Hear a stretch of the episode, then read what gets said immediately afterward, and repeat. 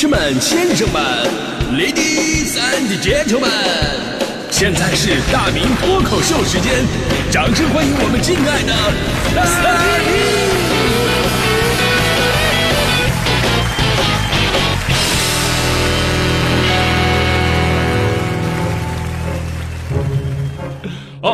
来到今天的大明脱口秀，我是大明啊。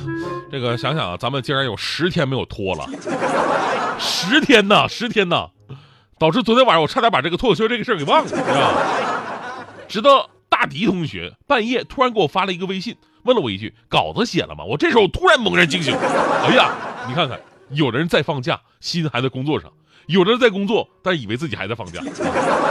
在这里给大迪的盒饭里边加个鸡腿啊！今天咱们说的是盒饭情节。盒饭这个词儿啊，现在用的其实比较少了，因为大多数人都叫它便当，对吧？一提到便当，映入脑海当中是各种的精致。你甭说荤素搭配了，就是里边食材各种摆放造型，都是各种的别出心裁。但我一直有个疑问啊，就你摆的跟个艺术品，什么小房子、小太阳啥玩意儿的，你到底让不让人吃？吃的时候总觉得会破坏。我记得之前跟大家伙分享过，他山之石可以攻玉。就咱们中国的火车盒饭呢，可以学学日本。日本的铁路便当啊，已经是日本铁路的最大卖点了。每个地方都不一样，甚至有游客表示说：“哎，这个日本火车便当就是我旅行的全部意义。”我吃过几个他们的不同地方的盒饭啊，确实不一样，主要是摆的太精美了。然后我就突然明白一个道理：这玩意儿吧，嗯，你只有日本能做得出来，咱们中国肯定做不了。为什么呢？因为中国菜它讲究热乎，对不对？你摆的太精美。大家伙一顿赞美加拍照，不舍得吃啊！放半天放凉了，你吃不进去了。日本便当里边不一样，日本便当里边都是什么寿司啊、呃蛋卷什么的，你放那拍一天照，晚上吃还那样。当然，你不得不佩服，就是他们的摆盘能力确实太强了。日本的家庭主妇估计人家也是有时间，各种的花花草草、人物动漫都给你摆得出来。只要你想，他甚至能给你摆出一个可以吃的蒙娜丽莎。当然，有人说了，不要得罪日本媳妇儿啊，不要得罪日本媳妇儿，否则在便当当中就能体现出来。前两天不有一个网上有个帖子吗？挺火的，说一个日本男人得罪了自己的媳妇儿，结果第二天到公司打开自己的爱心小便当，差点给吓抽了。便当里边就是一份大米饭，然后上面拿海苔摆出了一个蟑螂的形状，还是那种南方大蟑螂会飞的那种啊。据说很多调皮的日本家庭主妇啊，特别擅长干这个。用便当来表达自己的情绪，你要心情好的话，那五花八门，对吧？你要心情不好的，你把得罪的话，据说有的丈夫打开一看，上面米饭上面写着“渣男”两个字 当然，这是关于便当的一些小趣闻啊。现在很多的人啊，都特别喜欢这种精致的盒饭。但我今天我特别想说的是什么？我还是比较怀念，就是盒饭最开始的那个样子。那会儿它不叫便当，你可以叫它盒饭，也可以叫它饭盒啊。那是我上学的时候，妈妈给我们准备的午餐。现在很多学校啊，都已经是自己的食堂去配餐了。就我们那会儿啊，尤其是北方烧锅炉的，那么有个特别的场景，就是带一个银色的铝制的方方正正的盒子，这盒子表面呢各种的坑坑洼洼、麻麻赖赖，对吧？然后到单位或者到学校了，就要把这个呃到锅炉房里边啊，上面上上上去蒸去。我们那会儿呢，学校无论是春夏秋冬，我们男生都有一个任务，就每天我们男生得排班儿。然后拿两个大的、特别大的铁筐，早上呢就把全班同学的饭盒给送过去，中午再把这饭盒给取回来。然后这个女生们呢就望眼欲穿的在教室等着我们呢。看我们抬回来以后啊，姑娘们都热情洋溢的表扬我们。哎，你们怎么那么慢啊？我看一般的他们早就抬回来了。你们不会偷吃了吧？当然，带这个饭盒啊，菜才是永远的主角。那会儿真的都是自己家里边做的饭菜。在物质相对比较匮乏的年代啊，就谁家什么生活水平，一眼就能看得出来。所以呢，一个小小的饭盒里边，能够看出一个大大的世界。就有的时候吧，你能明白这家长啊也在暗中较劲儿。哎，我得给我孩子带点好的，不能让孩子吃饭的时候打开饭盒没面子，对不对？有一次，我妈大早上就起来，在厨房里边叮铃咣啷一顿折腾。我当时我是被一阵肉香给叫醒的。我说妈，你干什么玩意儿呢？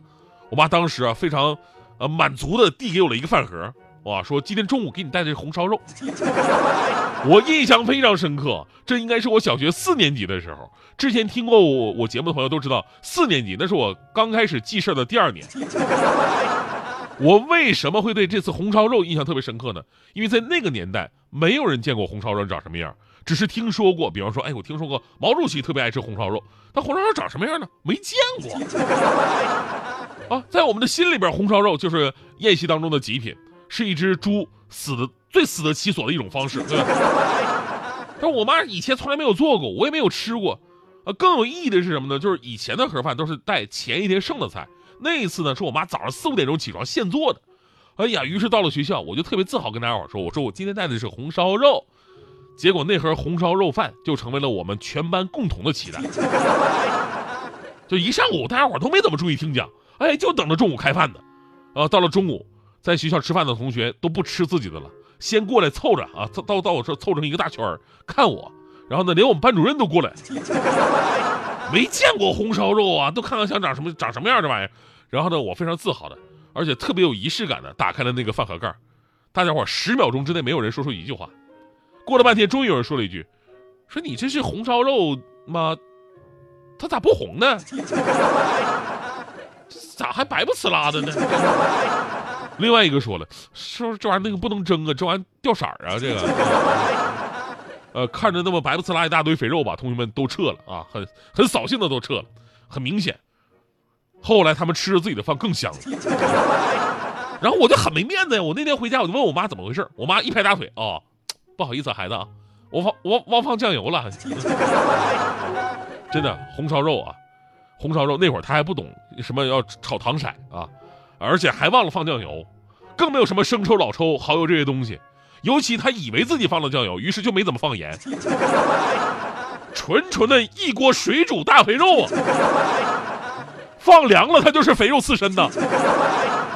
本来那个时候我是不挑食的呀，所以每次提到小时候带盒饭的时候吧，我脑海当中总会浮出这个画面来。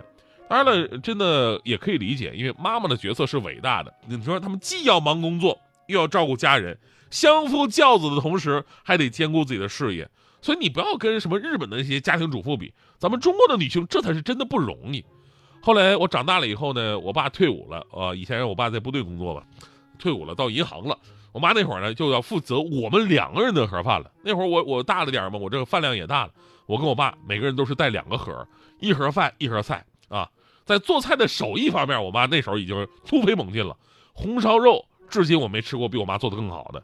只不过我妈偶尔啊，这个由于记忆力啊，或者说由于太忙啊，闹个小乌龙而已。就比方说有一次，我打开这个饭盒，发现，哎，我这两个盒怎么里边都是菜？一看就是我妈带错了呀！啊，这能吃得饱吗？没有饭呢，真气人啊！但是想一想，好像我爸比我更惨。我爸那边打开一看，两边盒都是大米饭啊，想想就噎挺慌。后来在我上高中的时候呢，带饭盒已经成为一个历史了啊。就那会儿，学校周边呢都是卖卖盒饭的，五块钱一份也成为了很多人的回忆。直到现在，盒饭也好，便当也罢，可以说遍地都是，更是公司职员们的工作标这个标标配了。正所谓嘛，这个有盒饭的地方就有剥削嘛，对不对？好，吃盒饭的时候，这个场面就特别的凄凉，而且那盒饭也分很多种，什么高配的、低配的，加量、加菜、加肉的各种都有。完了，我一般我要吃的话，我都是点顶配的那种啊。每次在单位。啊，我看我的这盒饭里边有鸡腿有扒肉，呃，大迪那盒饭里边只有青菜。我想想，大迪忙忙碌碌为我干了这么多，我真的有点过意不去啊。于是我赶紧换了个地方吃。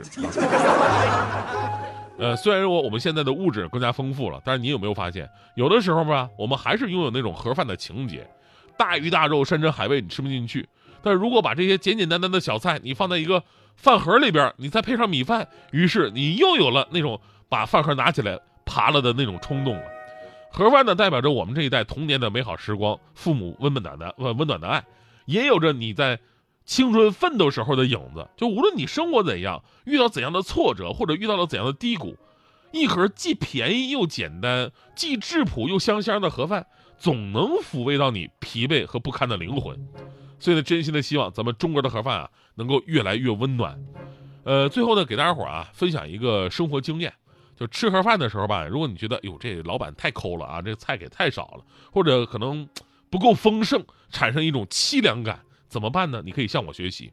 这时候你可以拿出一面镜子，你把这菜怼在镜子上面，这样显得就能丰盛一点。这些都是我在逆境当中摸索出来的心得啊。所以呢，人生要充永远的充满希望。